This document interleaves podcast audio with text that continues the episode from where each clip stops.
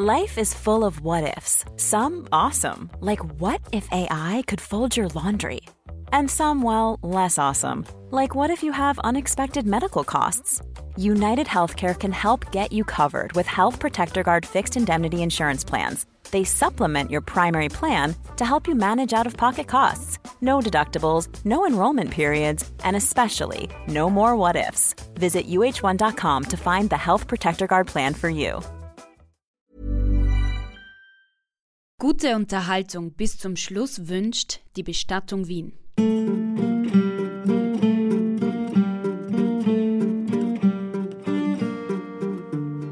Sie haben also sehr wertvolle Erfahrungen gemacht, die Sie gebraucht haben, als eigentlich der Albtraum, den Sie immer geträumt haben, in Thailand stattgefunden hat, nämlich als tatsächlich eine Maschine in einem Urwald abgestürzt ist. Im Hof der Gerichtsmedizin sind Berge an Leichen gelegen. Es waren katastrophale Zustände und die Thailänder waren komplett überfordert.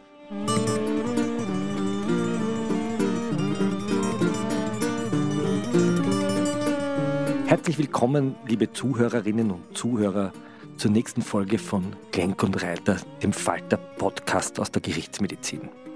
Mein Name ist Florian Klenk, ich bin Chefredakteur der Wiener Wochenzeitung Falter und neben mir sitzt wie immer Christian Reiter, Gerichtsmediziner.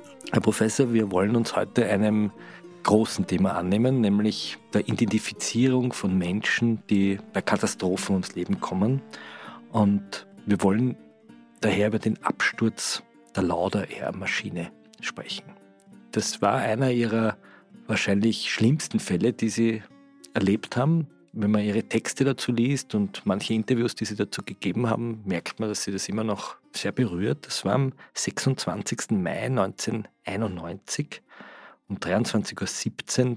Da ist in der Nähe von Bangkok bei Suphanburi eine Boeing 767-300ER e abgestürzt und alle Passagiere sind gestorben, darunter die Privatsekretärin des thailändischen Königs, aber auch der UN-Drogenbeauftragte, wo man kurz geglaubt hat, es könnte vielleicht ein Anschlag gewesen sein, weil die Drogenbehörden damals im sogenannten Goldenen Dreieck zwischen Thailand, Laos und Burma versucht haben, den illegalen Drogenhandel zu bekämpfen.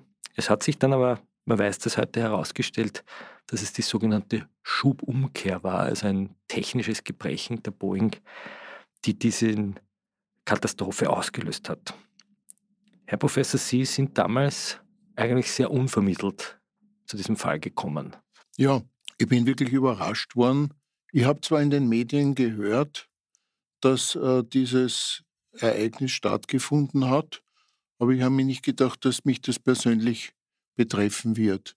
Ich kann mich noch erinnern, ich bin damals im Seziersaal gestanden am Vormittag, habe eine Obduktion gemacht, äh, hatte auch die ganze andere Woche irgendwie durchgeplant gehabt, als mich der zuständige Staatsanwalt angerufen hat. Es war zufälligerweise der Staatsanwalt, der kurz zuvor mit dem ich den sogenannten Leinz-Prozess gemacht habe.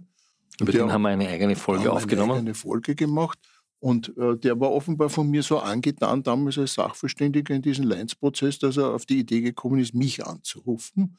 Äh, und hat mir angerufen und hat gesagt, ja, der Innenminister Löschnack hat das Bundeskriminalamt in Wiesbaden, also in Deutschland, gebeten, äh, hier den Österreichern zur Seite zu stehen, weil er eine ganz große Zahl der Opfer österreichische Staatsbürger waren und dieses Team des Bundeskriminalamtes bereits mehrjährige Erfahrung bei Katastropheneinsätzen hatte. Das sind Kriminalbeamte aus dem ganzen deutschen Bundesgebiet gewesen und entsprechende Equipment bereits in einem Container stehend für so einen Fall. Jetzt muss man sagen, dieser Fall für die jüngeren Zuhörerinnen und Zuhörer das war nicht einfach irgendein Flugzeugabsturz, sondern das war ein Flugzeug von Niki Lauda.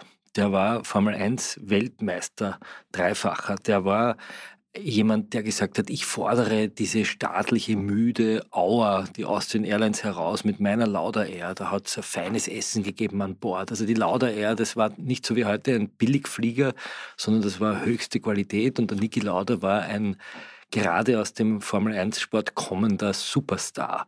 Und der stand auf einmal in diesem Urwald in Thailand vor den Trümmern seiner auch ökonomischen Unternehmungen. Und Sie sollten dort auch hinfliegen. Ja, der Staatsanwalt ruft mir an und sagt, ja, dieses Team aus Wiesbaden ist bereits am Flug von Frankfurt nach Wien. Die machen dort eine Zwischenlandung in Wien. Und ob ich als österreichischer Gerichtsmediziner hier mitarbeiten würde. Ich hätte den Auftrag bekommen, den Piloten und den Co-Piloten ausfindig zu machen und zu klären, ob die gesundheitlich beeinträchtigt waren, ob die angesoffen, eingeraucht oder so irgendwas waren. Äh, und selbstverständlich auch mitzuhelfen bei der Identifizierung der Opfer. Naja, das war für mich überraschend und äh, der Staatsanwalt hat gesagt, ja, und um 13 Uhr landet die Maschine in Wien und ähm, richten Sie sie her. Jetzt war meine Frage, ja, hm, äh, ein paar Wochen vorher ist mein zweitgeborener Sohn geboren worden. Ich habe versucht, meine Frau anzurufen, die war nicht erreichbar, weil das war die Zeit, wo es noch keine Handys, sondern nur Pager oder solche Einrichtungen gegeben hat. Und ich habe dann einfach gesagt, ja, okay, ich bin dabei. Und äh, man soll mich also um 12 Uhr äh, in, vor meiner Wohnung abholen. Ja? Und bin dann noch schnell ins Hygieneinstitut gefahren, haben wir dort noch der Taxler ist unten mit dem Auto gestanden, hat auf mich gewartet. Ich bin hinaufgejapst, habe gesagt, bitte, ich muss jetzt dringend nach Thailand. Gibt es mir irgendwelche Impfungen, die notwendig sind? Haben wir dann in jede Gesäßbacke irgendwelche Depots hineinspritzen lassen, bin wieder ins Taxi hinunter und bin nach Hause gefahren. Nicht? In der Zwischenzeit kam also meine Frau mit den Kindern ähm, von Besorgungen äh, stehen dort vor der Wohnungstüre zwei Beamte von der Wega mit dem Sturmgewehr und sagen, sind Sie die Frau Reiter? Und sie sagt, ja bitte, warum geht's? Wir sollen Ihren Mann abholen, packen Sie mal ein bisschen was ein, wir nehmen ihn mit. Dass die Frau glaubt, sie kommen in Häfen sozusagen. Naja, sie, sie ist ja von mir einiges gewohnt, aber sie hat sich gedacht, ich hätte irgendeine Gerichtsverhandlung vielleicht verschwitzt, ja, und irgendein Richter hätte gesagt, dann führen wir den Sachverständigen vor oder so. Auf jeden Fall war sie ein bisschen verwirrt, hat aber dann versucht, gleich alles zu arrangieren. Und ich bin also verschwitzt, japsend nach Hause gekommen und habe gesagt, du, ich ähm, kann dir nicht lang erklären, ich fliege jetzt nach Thailand. Sie war nicht ganz so begeistert, aber es ist halt leider so. Und dann haben wir den Reisepaus erst gesucht, wie das halt immer so ist. Dann habe ich eingepackt eine Filmkamera, die ich mir extra zur Dokumentation der Entwicklung meiner Kinder beschafft habe. Eine Videokamera, wie man es früher gehabt hat. Ja, Videokamera, so weil ich mir gedacht ne? habe, ja, äh, vielleicht muss man dort was dokumentieren. Äh, und äh, innerhalb weniger Minuten sind wir dann auch schon von mir zu Hause nach Schwächert gefahren. Und ich habe, äh, ich muss gestehen, in den weiteren auch Flügen, weil es ist wenn so ein Flugzeug abstürzt und du musst mit so einem Flugzeug irgendwo hinfliegen, ist das kein gutes Gefühl. Ja? Also wenn du weißt, von derselben Fluglinie ist schon vor kurzem jetzt einer abgestürzt und du musst wieder in so einen Flieger einsteigen. Aber ich habe mich nicht so gefürchtet während des Fluges wie bei der Fahrt von mir zu Hause in Hernals äh, nach Schwächert. Die Beamten sind also gefahren wie eine gesenkte Sau, wie man in Wien sagt, nämlich mit Blaulicht vollgetan worden. Und ähm, wir sind über jede rote Ampel und die haben mich hinten im Fond in die Mitte gesetzt und haben gedacht, hoffentlich kommt man da nicht links und rechts irgendeiner ein. Gut, das habe ich also auch überlebt. Und am Flughafen bin ich dann gleich durchgelotst worden, direkt aufs Flugfeld und bin sofort in diese Maschine gekommen, die dort zwischen gelandet war und wir sind nach Thailand geflogen. Machen wir mal einen kurzen Schnitt. Ähm, Sie haben einen Text über das geschrieben für den Manz Verlag.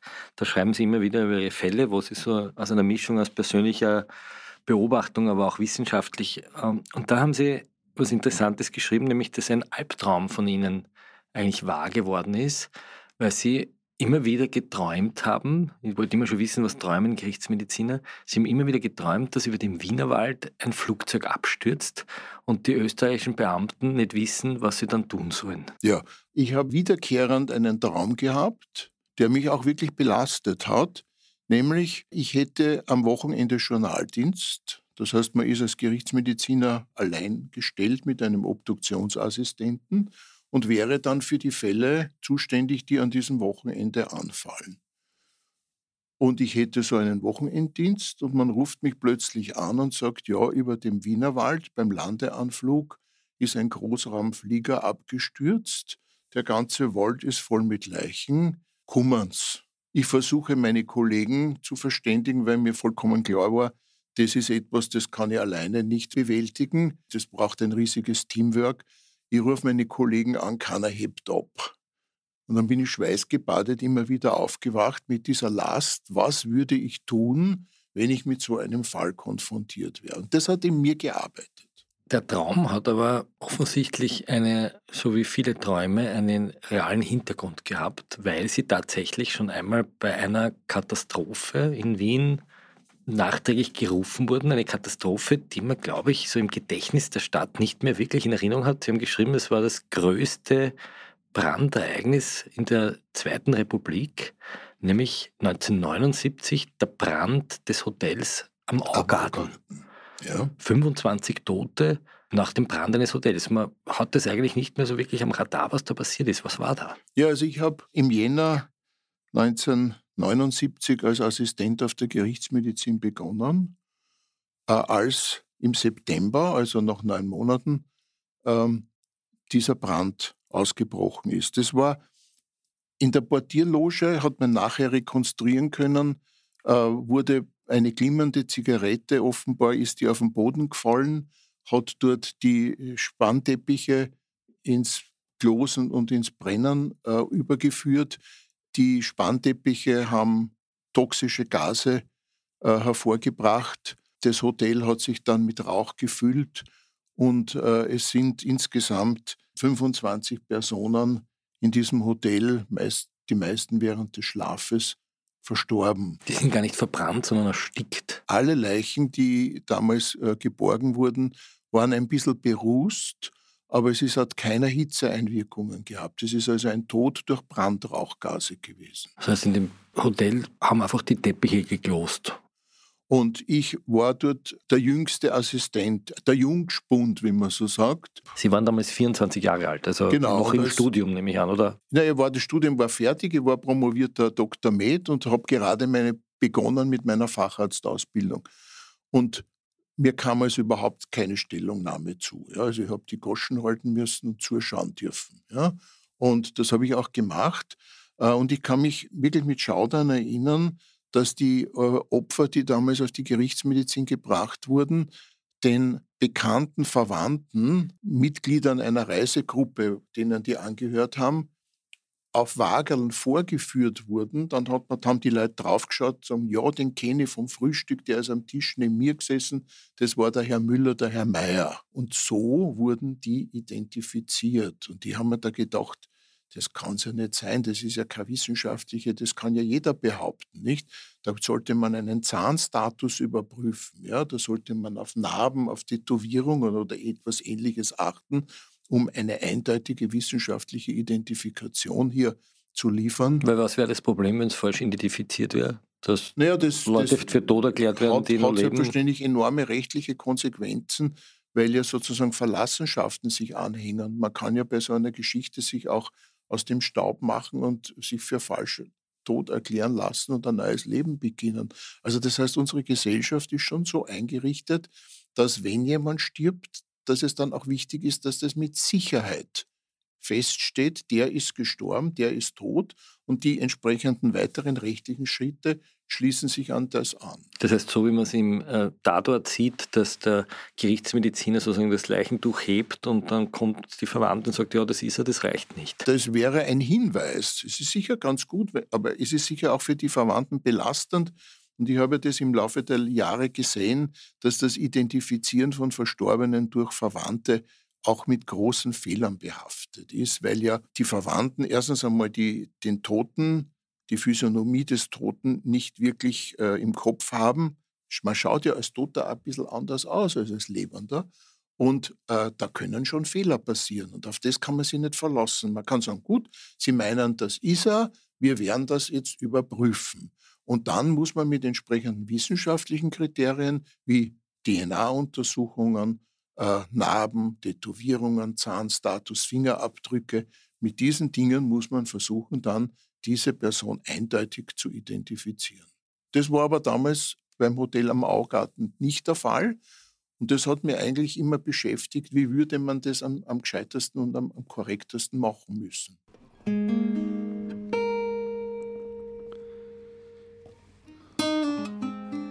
Hier meldet sich Ernst Molden, der seine Gitarre schon in der Hand hat. Ähm, meistens sind ja, muss man sagen, die Bösen, die Männer und die Frauen kommen zum Handkuss. Manchmal gibt es aber auch böse Frauen. Am Ende der Sendung werde ich ein Stück spielen, das heißt, gerade die schönsten Frauen sind öfters Bass. Da gibt es einen historischen Fall, der mehr im Bewusstsein der Stadt verankert ist, nämlich der Brand des Ringtheaters. Das Ringtheater hat sich dort befunden, wo heute die Polizei am Schottenring ist. Leute, die vielleicht so einvernahmen müssen, kennen das. Es ist ein bisschen schräg wie bei der Börse, bei der U-Bahn-Station Schottentor, dieser 70er Jahre Kasten. Und es ist ein bisschen ein verfluchter Ort, dieses Ringtheater, weil es ist dort nicht nur das Ringtheater abgebrannt, sondern auch das Haus, das nachher dort gebaut wurde, das sogenannte Sühnhaus. Auch das ist abgebrannt in den äh, Wirren des, am Ende des Zweiten Weltkriegs. Und dann ist dort die Polizei gebaut worden. Und bei diesem Ringtheater sind unglaublich viele Menschen umgekommen, nämlich. Es waren angeblich 384 Personen. Man vermutet aber, dass in dem Brandschutt noch mehr Tote gewesen wären, aber die waren offenbar so stark verkohlt, dass sie nicht mehr identifizierbar waren. Eine Kollegin von uns, eine ehemalige Kollegin, die Maya McCatchney, die hat einen Kinofilm sogar dazu gemacht, der heißt Das Sühnhaus. Da kann man lernen, dass es vor allem die Ärmeren waren, die zu Tode gekommen sind, weil die ganz oben gesessen sind. Es hat keine gescheiten Fluchtwege gegeben. Die, die Logen waren aus Holz und die Türen sind nach innen aufgegangen. Und das hat dazu geführt, dass Wien derzeit die strengsten feuerpolizeilichen Bestimmungen bekommen hat, dass sich Türen immer nach außen öffnen müssten, dass auch immer ein äh, Feuerwehrmann oder eine Feuerwehrfrau im Publikum sitzen muss, dass offenes Feuer auf Bühnen sehr restriktiv gehandhabt wird. Also dieser Fall war sehr bedeutend, aber, das lerne ich aus Ihren Aufsätzen, es war auch für die Gerichtsmedizin bedeutend. Es war für die Gerichtsmedizin bedeutend, weil damals der berühmte Gerichtsmedizin Eduard von Hoffmann der Chef der Wiener Gerichtsmedizin war, der schon in den Jahren vor dem Ringtheaterbrand sich mit Brandopfern beschäftigt hatte. Er war der Erste, der erkannt hat, dass viele Brandopfer die an den Folgen einer Kohlenmonoxidvergiftung gestorben sind. Und er hat eigentlich auch schon vor dem Ringtheaterbrand publiziert Methoden, wie man die Identität von Leichen nach Bränden am besten feststellt. Wie zum Beispiel? Na, zum Beispiel eben durch Zahnstatus.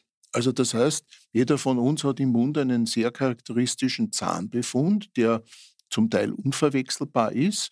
Und er, bei verbrannten Leichen bleiben, bleibt der Zahnapparat sehr, sehr lange gut erhalten äh, und kann also daher auch eine entsprechende Identifizierung mit Zahnstatus durchgeführt werden. Wie, wie macht man so einen Zahnstatus oder wie hat man das damals gemacht? Na, damals hat man das so gemacht, indem man einfach äh, die Beschaffenheit des Zahnapparates beschrieben hat, also wo Plomben sind, wo Zahnlücken sind, Zahnfehlstellungen. Und dazu bedarf es selbstverständlich der Beiziehung des entsprechend zuständigen Zahnarztes. Also wenn jetzt Sie abgängig sind, man fände jetzt Ihren Körper in einem katastrophalen Zustand und der Zahnapparat ist da, dann gehen wir zu Ihrem Zahnarzt und sagen, bitte haben Sie vom Herrn Klenk einen Zahnstatus und das vergleichen wir dann. Und das lässt sich eigentlich fast so gut wie eine DNA-Untersuchung beurteilen. Weil es niemanden gibt, der. Es gibt so gut wie niemanden, der den gleichen Zahnstatus hat. Das ist das eine, das kann man auch machen. Man könnte selbstverständlich, das ist bei Brandleichen vielleicht weniger der Fall, man könnte selbstverständlich auch Fingerabdrücke vergleichen. Ähm, bei Brandleichen kann man heranziehen innere Befunde. Also wenn man zum Beispiel weiß, der ist Gallenblasen operiert, dann sucht man halt die Gallenblase in der Leiche. Äh, und äh, wenn die fehlt, fein, ja. Äh, man kann selbstverständlich jederzeit eine Geschlechtsbestimmung durchführen am inneren Genitale. Ja, das heißt also, bei Männern finde ich im Becken eine Prostata, bei Frauen meistens einen Uterus. Und ähm, ich kann mir aber auch und das habe ich in meiner Jugend erforscht und entdeckt, äh, ein Bild machen, ob jemand zum Beispiel Raucher oder Nichtraucher war. Und dann hat man schon einmal die Möglichkeit, man hat ein bestimmtes Kollektiv an Leichen, sortiert die in Männchen und Weibchen, also imaginär zwei Höfchen, Und in dem Häufchen kann man wieder die Raucher von den Nichtrauchern trennen. Und wie kann man eine verkohlte Leiche, Sie können bei einer verkohlten Leiche herausfinden, ob die geraucht hat? Genau, wie geht weil das? ja, äh, man darf ja nicht vergessen, äh, dass das Verbrennen eines Leichnams bis in die Tiefe einer enorm langen, starken Hitzeeinwirkung bedarf. Selbst bei also einem Ringtheaterbrand oder bei einem Flugzeugabsturz kommt es höchstens in den obersten Schichten des Körpers, ich würde sagen so die obersten drei, vier, fünf Zentimeter zu Verkohlungen. In der Tiefe ist das Gewebe aber in der Regel gut erhalten, vielleicht ein bisschen gekocht, also durch die Hitzeeinwirkung denaturiert, aber im Zentrum meistens noch flüssiges Blut, da kann man chemische Untersuchungen, Alkoholuntersuchungen machen gut erhalten. Das ist auch etwas, Täter immer, Täter immer glauben, wenn man eine Leiche anzündet, dann wird diese Leiche zerstört. Ja, die wird höchstens in den obersten Zentimetern verkohlt, aber sonst gar nicht. Wie lange bräuchte man, um eine Leiche komplett ja, zu verbrennen? Das ist das Phänomen des Krematoriums. Die brauchen also Temperaturen um die 1000 Grad und das eineinhalb Stunden lang. Das ist eine ziemliche CO2-Belastung, sage ich klimaschädlich. Ja, es ist ökologisch, das Kremieren ist ökologisch nicht äh, sehr positiv zu bewerten. Here's a cool fact a crocodile can't stick out its tongue. Another cool fact you can get short term health insurance for a month or just under a year in some states. United Healthcare short term insurance plans are designed for people who are between jobs, coming off their parents' plan, or turning a side hustle into a full time gig. Underwritten by Golden Rule Insurance Company, they offer flexible, budget friendly coverage with access to a nationwide network of doctors and hospitals. Get more cool facts about United Healthcare short term plans at uh1.com. Das heißt, wenn man sich ökologisch korrekt begraben lassen will, dann nicht über das Krematorium. Nicht über das Krematorium. Sondern kompostieren. Wenn es sowas gäbe. Normales Erdgrab. Ja, wobei das normale Erdgrab selbstverständlich auch wieder eine äh, Flächenveränderung darstellt. Aber die meisten Friedhöfe sind ja auch Parkanlagen und sozusagen wieder etwas ökologisch positiv. Also Erdgrab statt Gruft. Das haben wir schon einmal im Stadtsaal besprochen. Politisch korrektes Begraben heißt Erdgrab, keine ja, Gruft. Gruft genau. ist äh, Versiegelung. Rückführen in die Natur und das am besten in einer Parkanlage. Kommen wir zurück zu den Brandleichen. Also jemanden einfach entsorgen zu wollen, indem man ein bisschen Benzin draufschüttet und ihn anzündet, funktioniert nicht. Das Feuer geht aus und Sie finden dann sozusagen ich finde eine angekohlte Leiche, aber selbstverständlich ist sie für mich normal untersuchbar und ich kann also jetzt hier Blut gewinnen, ich kann DNA-Untersuchungen machen, ich kann mir ein Bild über das Rauchverhalten machen, ich kann sagen, was hat er für Operationen gehabt. Ich finde zum Beispiel irgendwelche Prothesen, wie zum Beispiel eine Hüftprothese oder eine Brustimplantat und mit den Marken, also das heißt mit den Marken und mit den Herstellungsnummern kann man äh, rekonstruieren, wer die Opfer sind. Das heißt, um nochmal zum Brand des Hotels zu gehen, einfach zu sagen, sagt mir, wer das ist, reicht nicht, sondern das ist eine aufwendige und durchaus akribische Arbeit, um wirklich sicher zu sein. Aber dann ist sie sicher. Dann kann man sicher sein, der ist auch wirklich der. Was hat man bei diesem Ringtheaterbrand noch gelernt? Sie haben erzählt, die Leichen sind damals, vielleicht wollen wir das ein bisschen noch historisch erzählen, die, die Leichen sind dort aufgelegt worden, öffentlich, glaube ich, am Grundstück. Ja, es gibt zeitgenössische Abbildungen, die zeigen, dass selbstverständlich auch die Lagerkapazitäten nicht entsprechend waren. Man hat daher die Verstorbenen äh, zwischen dem Narrenturm und dem Indra Gandhi Bus Haus, so hat es im Wiener Jargon geheißen, das ist heute das Hirnforschungsinstitut, das ist die ehemalige Pathologie, Ecke Sensengasse und Spitalgasse. Hinter dieser Pathologie und dem Narrenturm auf dieser Grünfläche sind die Särge gestapelt gewesen, im Freien ungekühlt. Aber die Gerichtsmediziner sind dort sozusagen von Sarg zu Sarg gegangen und haben identifiziert. Die haben sozusagen vom Stoß herunter die, äh, die Verstorbenen wegobduziert. So etwas habe ich dann später auch immer wieder in anderen Stellen erlebt. Sie haben also durch den Ringtheaterbrand, also die historische Befassung mit diesem Ereignis, aber auch durch Ihre Beobachtungen bei dem Hotelbrand im Augarten sehr wertvolle Erfahrungen gemacht, die Sie gebraucht haben, als eigentlich der Albtraum, den Sie immer geträumt haben, in Thailand stattgefunden hat, nämlich als tatsächlich eine Maschine in einem Urwald abgestürzt ist. Ich war mental ein bisschen vorbereitet, aber ich hatte selbstverständlich aus eigener Verantwortung heraus noch keine Erfahrung, wie man das wirklich umsetzt. Ich habe es ja beim Hotel am Augarten nur beobachten können und auch innerlich kritisiert. Aber jetzt war ich konfrontiert damit, so etwas selbst auf die Füße zu stellen. Gehen wir nochmal jetzt zurück ins Polizeiauto. Sie steigen jetzt in den Flieger ein und fliegen nach Thailand und landen dort. Was haben Sie dort erlebt? Sie sind dann angekommen in, einem, in einer riesigen Leichenhalle eigentlich. Ja, wir sind äh, gelandet in Bangkok und sind dort auf die Gerichtsmedizin gebracht worden, die ein Teil des Polizeiapparates darstellt und ein ebenerdiges Gebäude ist mit mehreren Seziertischen und dort wurde der normale Routinebetrieb weiter obduziert und im Hof der Gerichtsmedizin sind Berge an Leichen gelegen, die nicht gekühlt waren, die in Bergesäcken lagen, in Plastikfolien eingewickelt und es hat gestunken und es war 35 Grad heiß und es hat im Tag dreimal einen Regenguss gegeben, wo also alles nass war.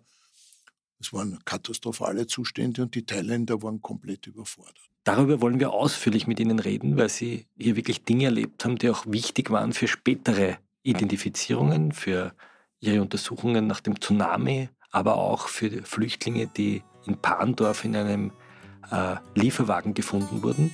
Wir werden darüber in der nächsten Folge ausführlich sprechen, wo Sie Ihre Erfahrungen aus Thailand erzählen. Ich danke Ihnen, liebe Zuhörerinnen und Zuhörer, dass Sie diesmal dabei waren und diese doch sehr wichtige Geschichte auch gehört haben, weil sie nicht nur darum geht, irgendetwas Schauerliches zu erzählen, sondern auch zu erzählen, warum es wichtig ist, Leichen ordentlich zu identifizieren, warum das für die Hinterbliebenen wichtig ist. Danke, Herr Professor Reiter, für diese Einblicke und bis zum nächsten Mal. Bis zum nächsten Mal.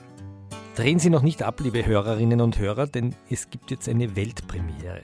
Wir haben uns für diese Staffel wieder mit dem Liedermacher Ernst Molden zusammengetan und er hat diesmal sogar eine ganze Platte für uns geschrieben. Mördernummern heißt sie und ist exklusiv im Falter Shop erhältlich. Sie finden die Platte online unter faltershop.at slash molden und jetzt viel Spaß mit der Nummer Grad die schönsten Frauen. Gott, die schönsten Frauen sind oft böse. Wenn ich das sag, dann glaubt man das. Gott, die schönsten Frauen sind oft zwider. Das Phänomen siehst immer wieder. Traudel und die Trixie und die Toni und die Trudel, die Bibi, die Brigitte und die Ding, die Ex vom Rudel, die Gerti und die Gredel und was die, die Gundi auch, sowieso die Mitzi und die Erika. Gott, die schönsten Frauen sind oft schier, tief drin, in alle Bundesländer und bei uns in